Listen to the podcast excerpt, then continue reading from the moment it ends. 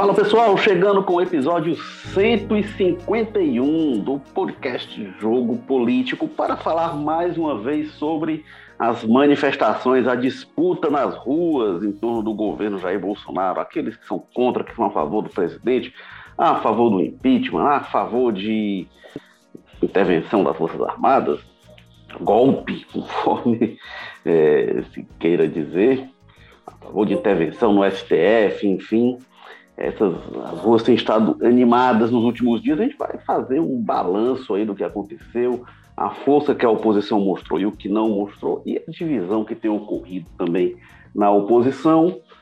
É, para debater este assunto, temos aqui a presença de Walter George, editor-chefe de opinião do povo colunista que escreve aos domingos. Tudo bem, Walter George? Olá, Firmo. Um abraço, vamos lá. Continuar falando sobre esse hospício chamado Brasil, né? Quando você fala sobre política. Walter George, lá da Sapiranga, aprazível Sapiranga, e da um pouco menos aprazível, do um pouco menos aprazível José Bonifácio, temos o Carlos Maza, que é repórter de política, colunista que escreve às segundas-feiras. Tudo bem, Carlos Maza? Tudo ótimo, firmo, Walter. Agora, pouco aprazível eu discordo. Aqui é uma maravilha, sempre, sempre com vento, sempre com muitos animais, cachorros, gatos. Um prazer morar nessa área aqui da cidade. Zé Bonifácio.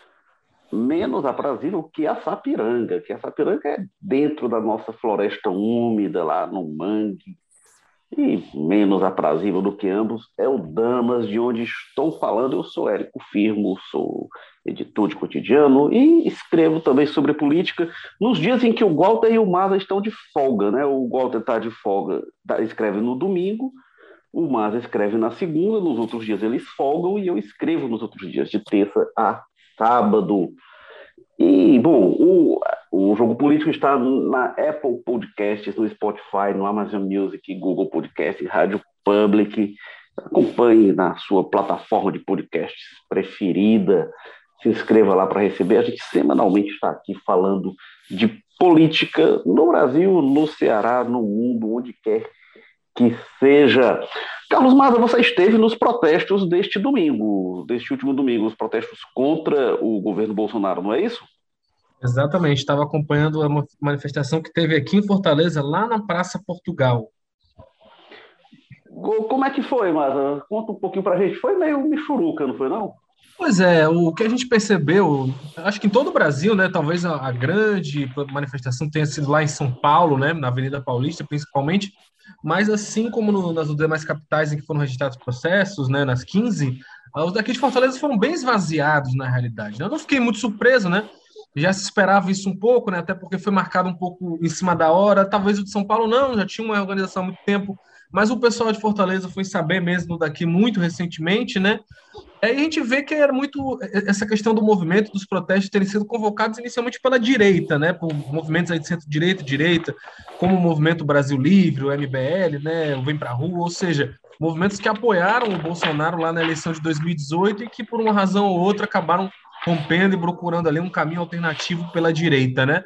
É, e aí você tem tanto esse componente, né, de, de, que como é que um protesto que vai ser convocado pela direita vai contra uma figura maior, né, representativa disso no Brasil hoje, que é sem tirar nem pôr o Bolsonaro, mesmo existindo quem discorde dele por esse, né, lado aí do campo democrático e tudo mais. Tem também um componente de racha da oposição, né, com o PT se recusando aí, é, o que fez certo sentido, uma vez que os ataques ao Lula eram um dos motes desses protestos. Aqui em Fortaleza mesmo, é, a gente via muitas cartazes né, com lá, nem Lula nem Bolsonaro, e ataques ao, ao principal líder do partido, então é natural que ele se afaste um pouco. Né? Em São Paulo, a gente teve algumas adesões de algumas pessoas assim do PT e do PSOL até, né? Principalmente uma deputada estadual lá do PSOL, Isa Pena, mas aqui no Ceará o que a gente viu foi bem esvaziado mesmo. Eu não sei nem se chega a deu a 200 pessoas ali na praça, que vi um processo, um protesto com bastante pouca gente mesmo, parecia mais um encontro ali de pessoas protestando mais ali no sinal para as pessoas que iam passando, mas não chegou a ter uma grande mobilização de massa, né?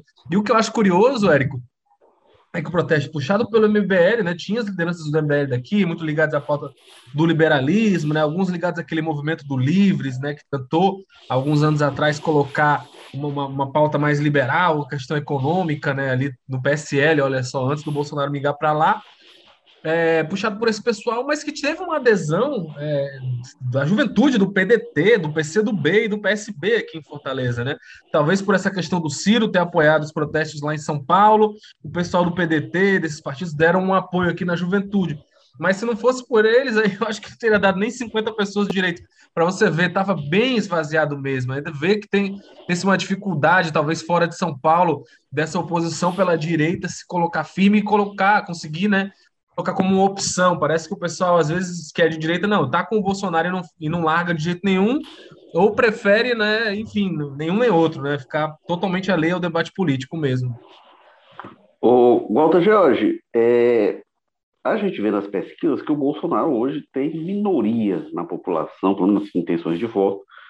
A gente tem que considerar também, obviamente, nessas pesquisas todas, que tem muita gente que não está atenta ao debate político. Então, assim, a gente, quando a gente fala do percentual, Bolsonaro tem ali uns 30%, que eu não sei até que ponto são 30% que acompanham política e fazem militância política. Então, não sei nem se ele é minoria nesse pessoal que está mais ativamente presente nas discussões políticas. Mas quando a gente vai para o total, ele tem bem minoria hoje.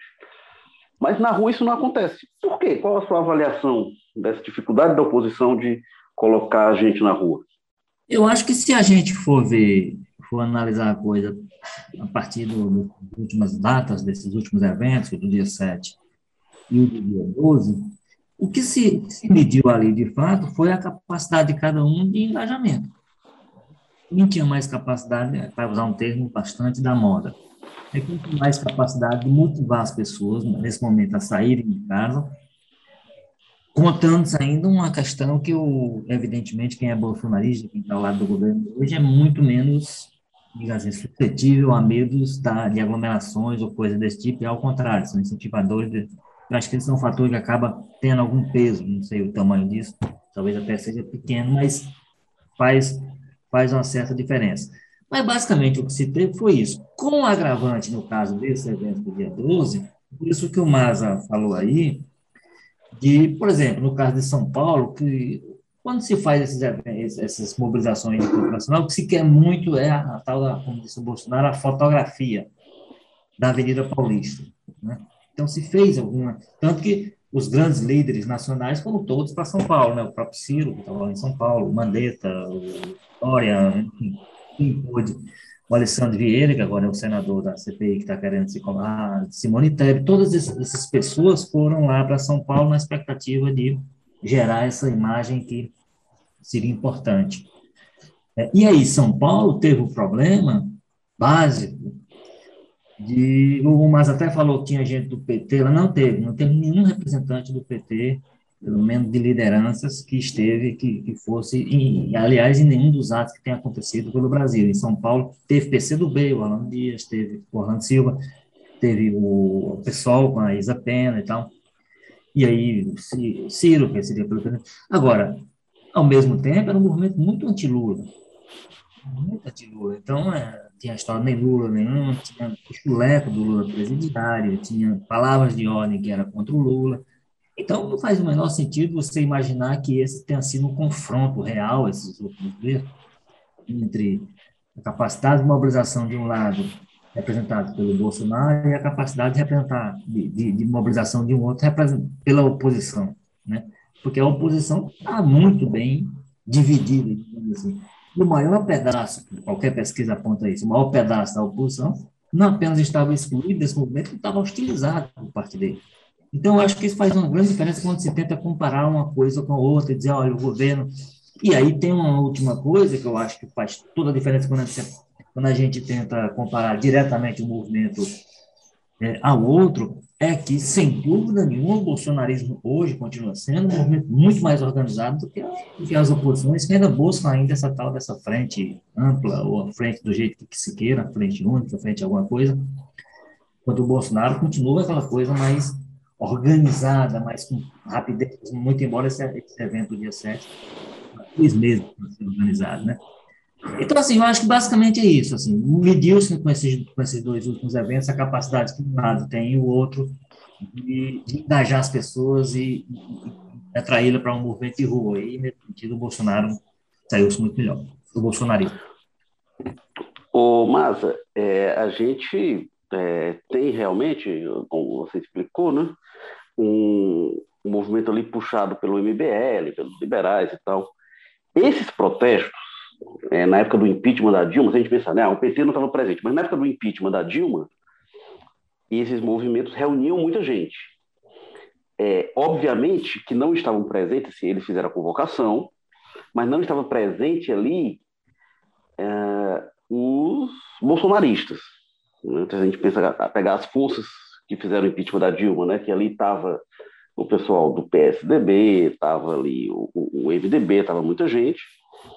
É, obviamente que tem diferença do clima político, a, a mobilização, você falou que foi um pouco em cima da hora, mas se a gente pegar os mesmos responsáveis tirando o bolsonarismo, fica a impressão de que o bolsonarismo é, é, é franca maioria nas forças que turbinaram o impeachment da Dilma. Né? A gente comparar aqueles protestos com esses de agora.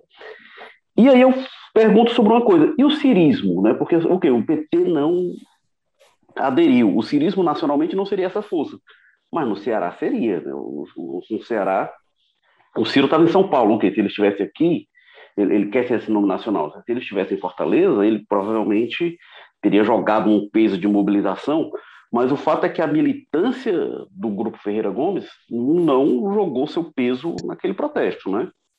É, com certeza não. A gente teve um caso ou outro, mas uma mobilização grande, com certeza não. A gente viu muito mais uma coisa mais organizada das juventudes do partido, como, como eu disse lá, o pessoal que estava lá no, no, fim de semana era bastante jovem, né? Você, você não via aquelas caras conhecidas, não vê um, um vereador, um deputado, basicamente, do PDT lá, né? Tinha mais o pessoal da juventude mesmo, Parece mais assim que aquela coisa espontânea que quiseram aderir, mais sabendo a notícia de que o Ciro estava comparecendo nos protestos em São Paulo, entendeu? Do que uma coisa organizada mesmo e tudo mais. É, tem, tem, tem, essa história, né? Como você tinha colocado. É, a gente está mais de um ano da eleição, né? Boa parte da população não está nem interessada nisso dessa forma assim, ainda mais para sair de casa e ir para um protesto, né? Tem essa questão também que a gente já falou de que é complicado para o MBL convencer as massas com esse discurso, né? Foi um grupo importante para o impeachment da Dilma, como você colocou, surgiu disso, teve intimamente ligado, próximo do Bolsonaro em 2018. Todos esses caras, grandes líderes do MBL, apoiaram ele nas primeiras coletivas do Bolsonaro, lá em cima da prancha de surf. Eles estavam todos lá tirando foto, fazendo arminha e tudo mais. Então, para muita gente, isso não desce, né? Lá em São Paulo até vai, porque é né, um eleitorado muito maior, esse pessoal milita de lá e tudo mais, mas aqui em Fortaleza, por exemplo, que essa direita já é um público minoritário, parece que ficou mais preso ao bolsonarismo mesmo, né? principalmente fora ali da Regional 2, né? Aliás, não sei nem mais se é Regional 2, mudou, mas a regional ali da, da, da Aldeota, da Praia de Iracema, que a gente vê nas zonas eleitorais, que dá vitórias expressivas para a direita aqui no Ceará, basicamente só lá. E o que a gente viu foi muito é, nesses protestos, essa, esse festival aí da terceira via, né? Aqui em Fortaleza mesmo você colocou, tinha algumas pessoas ligadas ao cirismo lá. A Natália Rios, como eu tinha citado, ela é uma militante deles aqui, fez parte dos governos, né? Do Roberto Cláudio, agora do governo do Sarto, estava lá, discursou defendendo a candidatura do Ciro, recebeu uns aplausos de um lado, né? Umas vaias do outro. O pessoal do PCdoB, apesar de estar ali meio que representando essa aliança, né, dos Ferreira Gomes aqui no estado, a gente sabe que o PCdoB prefere votar no Lula e tudo mais. É, e aí lá e vai, você vai para São Paulo aí que fica uma festa, né? Tava o Ciro, tava o Mandetta, tava a Simone Tebet, tava o João Dória, todos discursaram, todos falando da importância de união para derrotar o bolsonarismo. O próprio Ciro fez uma cena ao PT lá, coisa que ele não fazia há muito tempo, né? Falando de, de necessidade de se aproximar dos petistas para a questão do impeachment e tudo mais.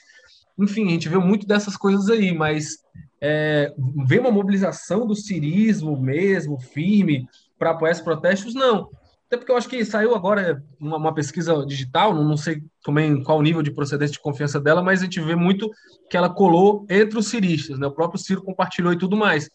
Que entre esse pessoal que estava manifestando lá em São Paulo no fim de semana, é, o principal candidato das pessoas que estavam falando era o Ciro, né? Justamente. Então, você vê que parece que é muito mais o interesse dele de, ó, vou, né? Eu tô atirando para todo lado, eu vou me, colar nisso aqui e tentar tirar o que eu puder tirar de eleitorado disso aqui, mas não necessariamente ele quer estar tá na linha de frente desse tipo de manifestação, né?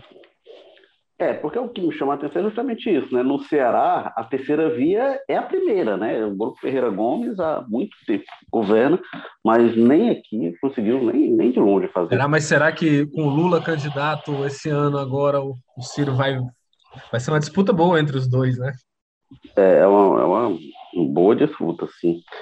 O Walter Jorge, é, você acha que essas manifestações com o tamanho que tiveram, elas é, simbolicamente enfraquecem a perspectiva de impeachment de Bolsonaro, se é que ela esteve no horizonte em algum momento. Mas a gente nunca viu um impeachment que não tivesse uma base de assim, protestos de rua sinalizando um apoio, uma aprovação a eles. Você acha que isso, qual, qual é o significado nesse sentido para o Bolsonaro no momento? Com esse nível de mobilização aí, esquece, né? Como você disse, assim, assim, um fator decisivo é um fator que influencia muito a, a tal da temperatura das ruas. Só uma coisa sobre essa pesquisa que o Ciro está comemorando, que o falou aí, foi uma pesquisa, se não me engano, feita pela USP, lá entre os presentes, então, ele apresenta um dado que o Ciro está comemorando, mas ele apresenta um dado que talvez ele devesse até se preocupar. Porque, na verdade, ele, ele não está bem liderando, ele está um empate técnico com o Lula. Parece que ele deu 16 e o Lula 14. Assim, uma diferença, diferença bem próxima, tá um ambiente mostrou grande parte dele. Né, que as pessoas simpáticas ao Lula, inclusive, foram orientadas e incentivadas a não ir, até criticar o movimento. E aparece, e mesmo assim, o, o Ciro, num ambiente tão, tão favorável, né, ele não consegue se desgarrar, não consegue uma liderança, porque, na verdade, ali a disputa devia ser entre ele e os outros, esses outros que foram citados aí, assim, Tebet, Dória e tal. Então, eu acho que ele não está tá fazendo uma leitura muito correta da pesquisa, ah, muito embora ele apareça numericamente na frente, isso sem, sem dúvida nenhuma. Talvez, assim, como é uma chance dele aparecer na frente do Lula, eu vou. Mas, enfim, mas a, a questão do impeachment, para mim, ele, ele, ele não esteve dado, sabe, em nenhum momento. Houve aquele risco com o 7 de setembro, o próprio Temer disse que naquele momento houve algumas declarações. Você vê que o próprio PSDB já esfriou bastante, já, já houve mais uma declaração de não, não é, não é o caso do PSDB para a oposição, então. O PSDB esquenta e esfria bem rápido, né? Eu não, é, assim, eu acho que o, vai continuar a disputa interna dentro do partido. Você tem o, o, o AS claramente trabalhando internamente para manter o mais do que fora da oposição como governista, né? do Congresso. Então, assim, eu não, não, acho que. Agora, eu acho isso, né? seria esse tal sinal das ruas, ele é fundamental para que aqueles deputados que costumam ficar olhando o humor das coisas para saber para onde é que vão, o pessoal continua tranquilo onde estava, porque aí você tem outros componentes, né? você tem o componente do tempo, né? você começar um processo de impeachment agora, você já está falando de um cálculo bem otimista, daqui a seis meses, né? você entrar praticamente a campanha eleitoral com, um troço desse é, é, acontecendo. Ou as, as, as, as as, os levantamentos que são feitos dentro do Congresso hoje apontam ainda uma distância muito grande. E a gente tem, tem que lembrar o seguinte, né? Que são 170 votos, 174, né, que um, que um presidente precisa para afastar o risco de é muito pouco voto. Então você precisa estar numa situação como a Dilma estava, como o Paulo estava, assim, de muito desgaste, e um desgaste que ele precisa necessariamente, por isso que o fator rua se não, se não determina, se não decide, ele influencia muito. Se você está no nível de desgaste, e aí a gente tem que contar que esse balanceio é aquelas pessoas que estavam saindo contra a Dilma naquela época, boa parte ficou, alguns ficaram com Bolsonaro. Porque você tinha o seguinte, você tinha outro país naquele momento, nesse ponto de vista, você tinha um, um antipetismo no seu, diria, no seu nível máximo, quer dizer, as pessoas dispostas a qualquer coisa para se livrar do PT. Você tinha uma, um lava-jato voando, né, gerando fatos todo dia, e sempre que havia, não por coincidência, essas mobilizações marcadas, a Lava Jato dava uma turbinada, era sempre uma semana marcada por muitos fatos, e alguns bem fortes, bem impactantes, da investigação, que dava aquele ânimo que, que as pessoas precisavam. Nada disso, eu acho que nesse momento acontece, atua, não há, não há nenhuma operação como nível Lava Jato para incentivar as pessoas a saírem. Então, eu acho isso, assim, que, que o, o, o impeachment não esteve dado, a começar pelo fator Tulira, né? Tulira, a situação é cômoda demais para você imaginar que ele vai tirar, de repente, sacar um pedido daquele e jogar para frente, considerando que a força que ele tem hoje é muito determinante, isso é sempre dito, e eu concordo plenamente, a força que ele tem é muito determinante a fraqueza do governo do presidente. Ele precisa dessa fraqueza para poder se manter forte. Então, por que, que ele vai abrir mão dessa situação, é, sendo que ele tem os números, ele mais que nós, a gente tem um número de, da temperatura interna e sabe que ainda longe, de, está longe o governo ainda de perder essa, essa, essa esse apoio máximo, mínimo de que precisa para se manter, né? para escapar de um, do impeachment. O Carlos Maza, é, uma coisa também que havia nos protestos de 2016 era que a, a oposição ali estava em peso. Né? Todo, toda a oposição praticamente se uniu é, para pedir o impeachment da Dilma. O PSOL, por exemplo, fazer oposição pela esquerda ali se tornou praticamente uma força do governismo naquele momento contra o impeachment. É, Agora, você enxerga alguma pauta mínima capaz de unir a oposição? É, assim, eu não imagino que o PT, o Lula convocando protesto, ele vai trazer o MBL, por exemplo. Não sei nem se o Ciro então, assim, será que tem algum, alguma pessoa, eu acho que não, mas assim, alguma pauta mínima que se consiga? Será que a oposição é capaz de organizar um protesto que faça frente aos, aos do Bolsonaro? A gente vê nas pesquisas hoje que a maior parte das pessoas está com a oposição. Isso é possível de ser visto nas ruas? Será que há viabilidade acho... de organizar algo nesse sentido? Eu acho que a preço de hoje não, de forma alguma, né? É, eu acho que o, o que poderia fazer instigar mais isso, colocar medo no Bolsonaro, seria um avanço das várias investigações que tem contra ele e os filhos dele na justiça, né? E que a gente vê que tem coisas muito graves e muito mal explicadas. A história das rachadinhas lá, que cada dia se revela mais um esquema que não tinha nada de rachadinha, né? Pela, pelas, pelo nível das denúncias e das suposições que existem aí, pode ser um esquema de desvio de dinheiro milionário mesmo, que ainda tem que ser investigado, tem que ser apurado, e que, inclusive, lembrar, né? Esse 7 de setembro, essa confusão toda que o Bolsonaro organizou ali tem muito a ver também com a forma como a justiça está avançando e isso de alguma forma é o que ameaça o governo dele hoje, né? O temor de um avanço dessas investigações, de um filho dele preso, ele nunca escondeu, que é uma coisa muito, né, que tira o sono dele. Talvez os vários dos momentos em que ele ameaçou a instabilidade, colocou ali é, Chico corda, né? É, todas essas metáforas aí para essas ameaças autoritárias e golpistas do Bolsonaro que a gente vai usando ao longo dos anos, enfim, foi sempre nesses momentos em que a justiça estava colocando. Eu acho que é hoje o que tem alguma chance de trazer maior instabilidade, né? Se tiver mais avanços, coisas mais graves, provas mais contundentes contra ele ou contra os filhos dele, né? De esquema de corrupção mesmo, esses imóveis que eles compravam em dinheiro vivo, mansão do Flávio, mansão do, do Jair Renan, todas essas questões aí que estão aí pairando aí no ar, mas que não tem nada é, né, com provas, com investigação concluída, e que, inclusive, o Bolsonaro, toda vez que se tem algum avanço contra isso, ele fica bastante incomodado, dá patada nos jornalistas, encerra as entrevistas, nunca fala, nunca presta esclarecimento sobre nenhum desses assuntos.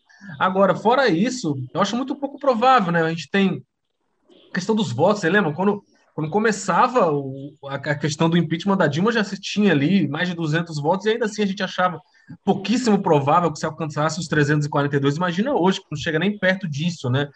É, além de que o desgaste que tem, também o tamanho dos protestos não ser tão grande assim, a gente tem outros três fatores que são muito marcantes, assim, para mim, nesse sentido. O primeiro é o que o Guata já falou, que é o Arthur Lira, né?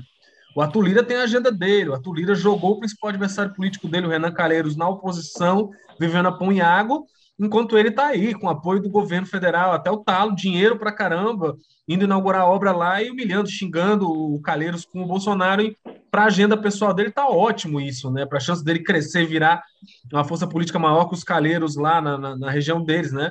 É, a questão de licenciamento ambiental, demarcação indígena, reforma administrativa, tudo isso são pautas de interesse do Arthur Lira que ele está tocando de um jeito ou de outro ao tempo dele lá no Congresso, né? Com o Bolsonaro mais atrapalhando do que ajudando.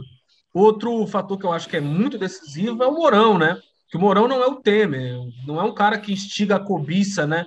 Do Congresso Nacional, como o Temer conseguia lá negociar com todo mundo e, e dar a perspectiva de que seria melhor para eles com ele presidente. Não, o Mourão, muito pelo contrário, tato zero, diálogo com o Congresso zero. Era até, se não me engano, tinha um áudio, uma gravação de muito tempo atrás, que os próprios Bolsonaros falavam lá atrás, né? Tinha que colocar um cara grosseirão, um cara de coturno, que não queiram tirar de jeito nenhum, para colocar eles, e tá aí, o Mourão é isso. Não é um cara que desperte esse, esse interesse dos parlamentares de tirar o Bolsonaro para quê? Para botar o Mourão, que vai ser mais fechado com eles e mais sem diálogo ainda, né? Enfim.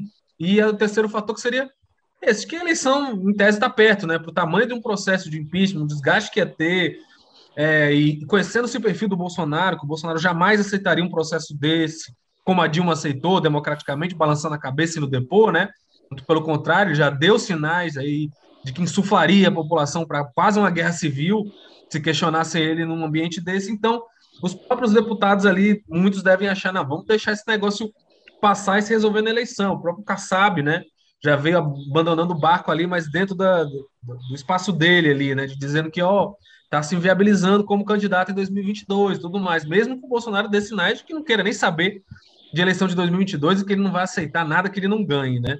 Mas, enfim, eu acho que tem essas questões todas aí que, para mim, hoje é muito difícil no impeachment, né? Voltando à tua pergunta inicial, ao menos que essa justiça aí com Alexandre de Moraes continue avançando, mas até para isso o Bolsonaro já está criando ali uma retaguarda para se defender, né? Qualquer coisa que surja do Alexandre, ele vem dizer que é perseguição, que é porque ele é comunista, sabe? Aquela velha lero-lero, né? Que o Bolsonaro é especialista nisso.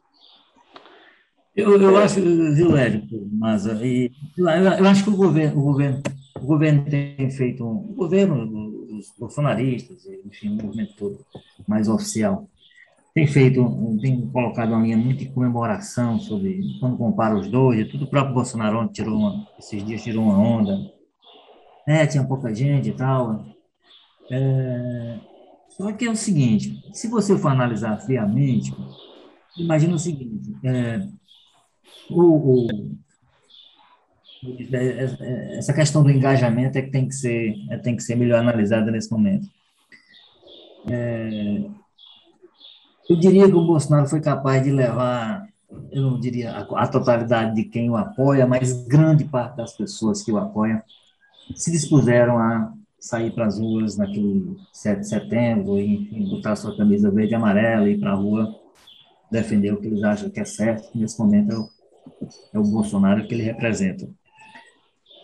Quando você olha para o outro lado, e aí é pesquisa, é percepção do rua, é sentimento, é evidentemente você tinha é, de outro lado, uma incapacidade, foi uma incapacidade, como eu digo, por uma série de fatores, e eu coloco entre esses fatores, inclusive, ser um público mais temeroso da, da, das aglomerações e do que as ruas hoje representam como perigo do que do lado bolsonarista. É, mas havia muito mais gente do que aquelas que, que saíram às ruas. Então, assim, eu acho que as ruas mediram a capacidade do Bolsonaro de levar seu povo às ruas e chamar ele ir, e mostrar a incapacidade de, do outro lado, de chamar os seus às ruas e eles não irem, mesmo eles sendo, pela percepção que você tem na rua, muito mais gente.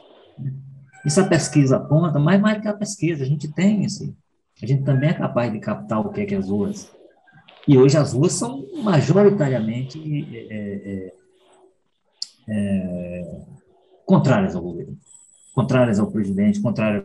Isso é, isso é fácil de perceber e as pesquisas ajudam a gente a, a metrificar melhor, a, a, contar melhor essa coisa, porque ela vai lá e faz uma, um índice de reprovação, um índice de, de hoje de, de, perspectiva eleitoral do Bolsonaro, tudo isso ele está ele tá embaixo. Isso é, é, é claramente. Agora, você, quando vai falar de movimento de rua, tem esses outros componentes, não adianta ficar olhando só para isso, não. Então, o governo está salvo, então o Bolsonaro está reeleito, porque ele levou cento e tantas mil lá na Paulista, e o pessoal só levou seis mil, o pessoal levou... Eu, eu, eu me lembro bem, assim, a gente não deve imaginar, não sei se já usei esse argumento por aqui, mas eu usei, desculpe quem está ouvindo, que não seja inédito, mas a Dilma, ela, ela não ficou completamente abandonada pelas ruas no meio desse movimento, mesmo com as pesquisas apontando situação. É só a imagem do dia da votação do impeachment, aquele domingo lá, lá na esplanada dos ministérios. Ela foi dividida ao meio. Isso, ela foi dividida ao meio. e se você contar direitinho, talvez tivesse mais gente do lado da Dilma do que do lado do pessoal que é contra. Inclusive com um aparato de segurança bem, estão...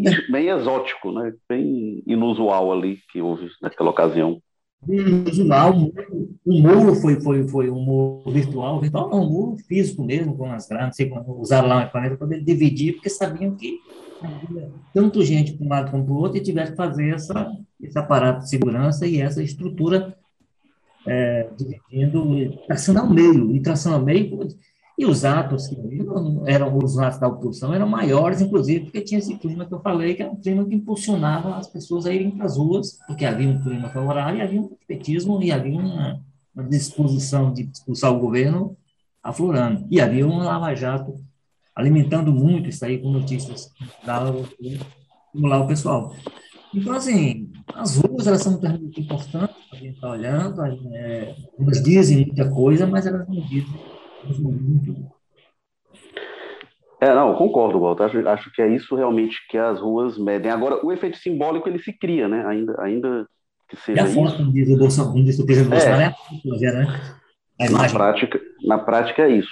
Ô, Walter, agora a gente está indo aqui para o final do jogo político, vou fazer a pergunta que é a grande, o grande debate que tem ocorrido. Na sua opinião, o PT errou ao não aderir a essas manifestações? Ele deve se juntar mais à frente ou é inviável realmente entrar no movimento que tem essa característica, inclusive contra o PT. É, o, o problema que tem que ser resolvido quando você tenta imaginar uma frente, frente única, frente de oposição, ou frente o que seja, é resolver esse dilema. Porque, evidentemente, ficou provado, provado que não existe, você, você não tem como falar de uma frente de oposição, uma frente democrática, sem Lula.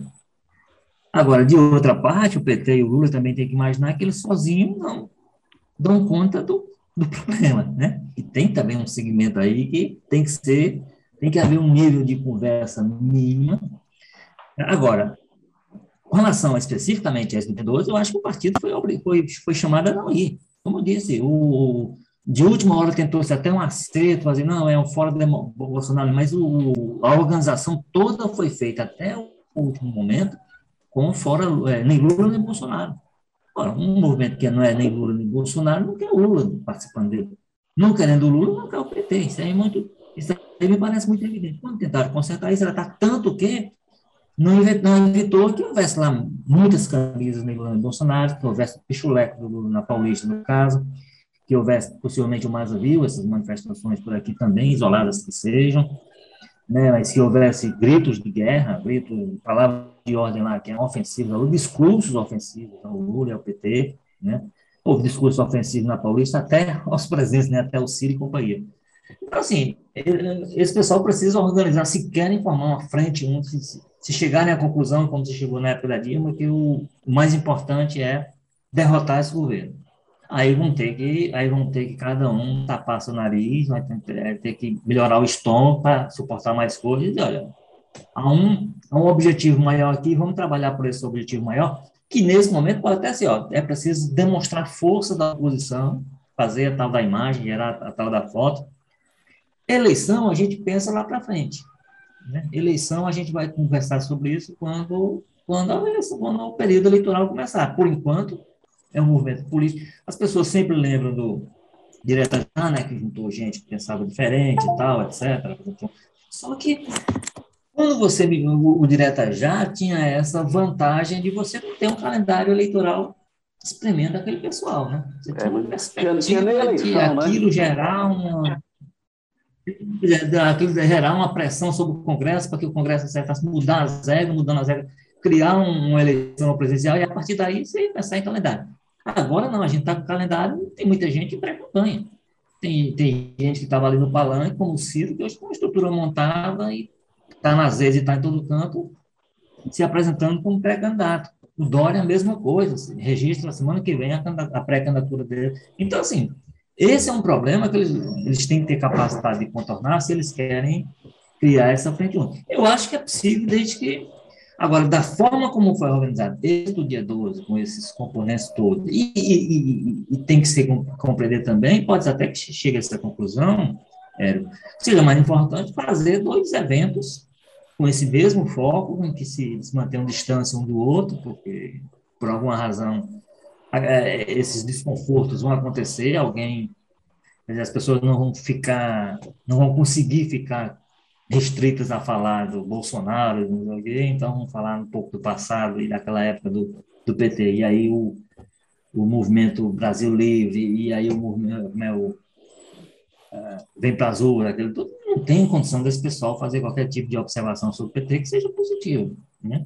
Isolar completamente e focar só no Bolsonaro, eu acho. Então, eu acho uma, uma, uma operação política muito complexa, que vai exigir e aí, paradoxalmente, quem eu acho que tem mais estômago para suportar tudo isso e, tá, e tem demonstrado que, inclusive, está pagando o preço, inclusive a passagem aqui pelo Ceará, é o Lula. O Lula tem capacidade, já demonstrou, de lidar com, com as necessidades que a situação criar, só que ele tem que animar uma militância que não está afim, ele tem que liderar um grupo dentro do PT, que também parte dele não está afim de, de, de ter complacência com isso, de ter compreensão, não sei o quê, e acha que é suficiente marchar só.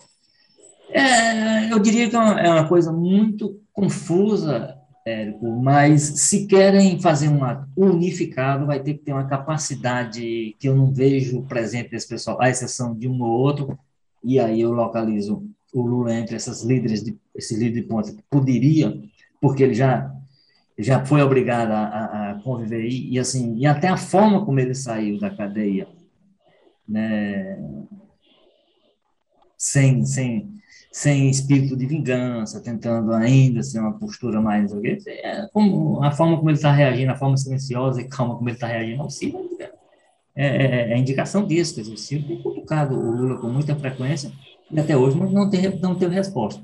Agora se não houver essa da compreensão geral. E se o Lula não conseguir fazer prevalecer o que eu entendo que a capacidade que ele tem, vamos esquecer aqui todos, vamos focar no que é essencial. O que é, que é essencial nesse momento? Mas é preciso uma frente única, forte de oposição para se contrapor ao Bolsonaro e salvar a democracia, como alguns dizem. Se não houver essa compreensão, vai ser uma coisa que a gente assistiu do. Um vai, o outro não vai, um grupo chama, o outro não chama, um quer falar do mal do outro. E aí isso, evidentemente, é tudo que o governo e o Bolsonaro esperam que continue acontecendo, porque provar, mostraram a desarticulação que aparecerá, como apareceu no domingo nas imagens das ruas esvaziadas e muito pouca gente mobilizada em torno dos atos. O Walter, inclusive no domingo teve coisas como assim, nessa tentativa né, de tapar o nariz, é, o Fernando Holliday dizendo que ia manter uma distância segura do Ciro Gomes com que ele trocou já insultos, mas é diferente ter ocorrido um preâmbulo de hostilidade aquilo ser pauta das manifestações, né? É, e você falou, Walter, assim, que as pessoas ali é difícil ela dizer alguma coisa positiva em relação ao PT, eu acho mais. Eu, eu não sei quantos dos que estavam, por exemplo, na Paulista, se tivesse segundo turno Bolsonaro-Lula, eu não sei. Essa é a questão. Essa é a é? questão. É? Eu não sei se a maioria ali não vai, não vai com o Bolsonaro, mais uma vez. É, é, é só acho que é uma questão hum, importante. Se, se, as pessoas não preferem Bolsonaro ao PT, agora, sobre essa perspectiva de até ter dois atos, enfim, eu acho que essa é uma questão importante para a oposição, porque se a gente pegar do que ocorreu do 7 de setembro para cá, talvez tenha sido a melhor notícia para o Bolsonaro, tenha sido a, a mobilização ou a falta dela das oposições. Não, só não é melhor notícia porque por causa do boicote do PT. Que aí ficou, ficou essa ideia de que foi esvaziado porque o PT foi, não participou e tal. O PT é uma parte da esquerda, né? Que o pessoal também não foi. É, talvez, mas, talvez. Mas... mas isso aí é que mantém um certo, porque assim, ficou claro que o adversário que ele tem, está, as pesquisas apontam, o mais forte que ele tem nesse momento é o Lula. E o Lula, como o Lula foi excluído desse papel, está poupado, digamos assim, dessa, comemoração. É, mas apesar disso, foi, foi o mote que o Bolsonaro conseguiu encontrar para fazer o discurso dele, né? Porque depois do 7 de setembro ele ficou muito acuado, depois teve o recuo que caiu muito mal. E, e aí, aquilo ali foi quando ele pôde, pelo menos, tentar cantar de gala, apesar de relativizar tudo isso, sem dúvida, da ausência do PT de parte da esquerda. Carlos Maza, para a gente fechar este jogo político 151.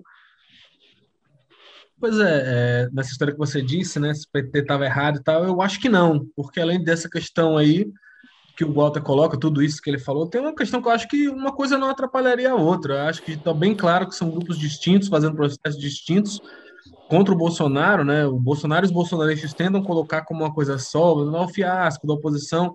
Mas acho que para a maioria da população que acompanha, que está interessada nesse momento, está bastante claro, e um só somaria o outro. Eu acho que a questão é outra. Não deu certo porque os do dia 12 foram bem pequenos, bem esvaziados. Né? A sessão ali em São Paulo foram melancólicos até, né? Porque se tivesse sido grande do MBL, tivesse o grande da esquerda, mesmo com essa divisão, mesmo com o PT boicotando, seria pouco preocupante isso, né? Pelo contrário, talvez desse até uma pressão maior ainda, né? E é aquela coisa, o MBL agora, para frente, ele vai aderir protesto puxado pelo PT?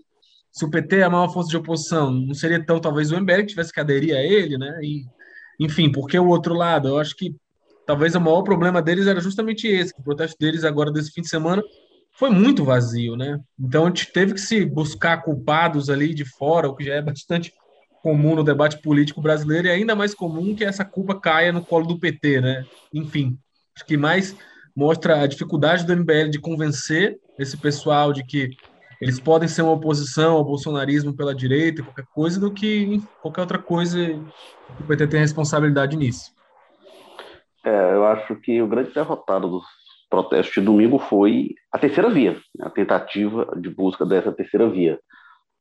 E agora, porém, inclusive como reflexo da divisão da esquerda, o PT não entrando, acho que, igual eu tinha dito, assim, acho que se tinha pouca chance de impeachment de Bolsonaro, essa possibilidade hoje se torna ainda mais remota e Bolsonaro ganha com isso, né? com essa desarticulação da oposição, acho que, sem dúvida alguma, o Bolsonaro sai ganhando.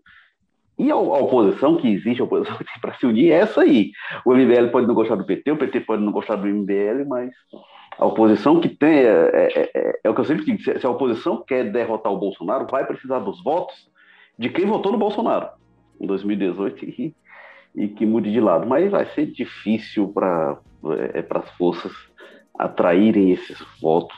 Vamos ver o que vai dar fica para o outro jogo político. A gente certamente vai voltar a este assunto em outros episódios. Lembrando sempre, acompanhe o jogo político no Apple Podcast, Spotify, Amazon Music, Google Podcast, Rádio Public e também no O Povo Mais, onde está lá o Jogo Político e vários outros podcasts do O Povo. Jogo Político que teve estratégia digital de Diego Viana, produção Marcelo Teixeira, edição Mariana Vieira, o editor de política o João Marcelo Sena, diretores executivos de jornalismo Ana Nadaf e Eric Guimarães. Obrigado mais uma vez, Carlos Maza, aí do José Bonifácio. Valeu, Érico Firmo, valeu, Walter George, até a próxima. Obrigado, Walter George da Sapiranga. Até a próxima, amigos. Um abraço, mais um abraço, Érico. Eu tá sou Érico Firmo, eu sou Érico Firmo e do Damas e vamos ficando por aqui. Lembrando, assim o Povo Mais, a plataforma multi-streaming de jornalismo e cultura do povo. Valeu, tchau.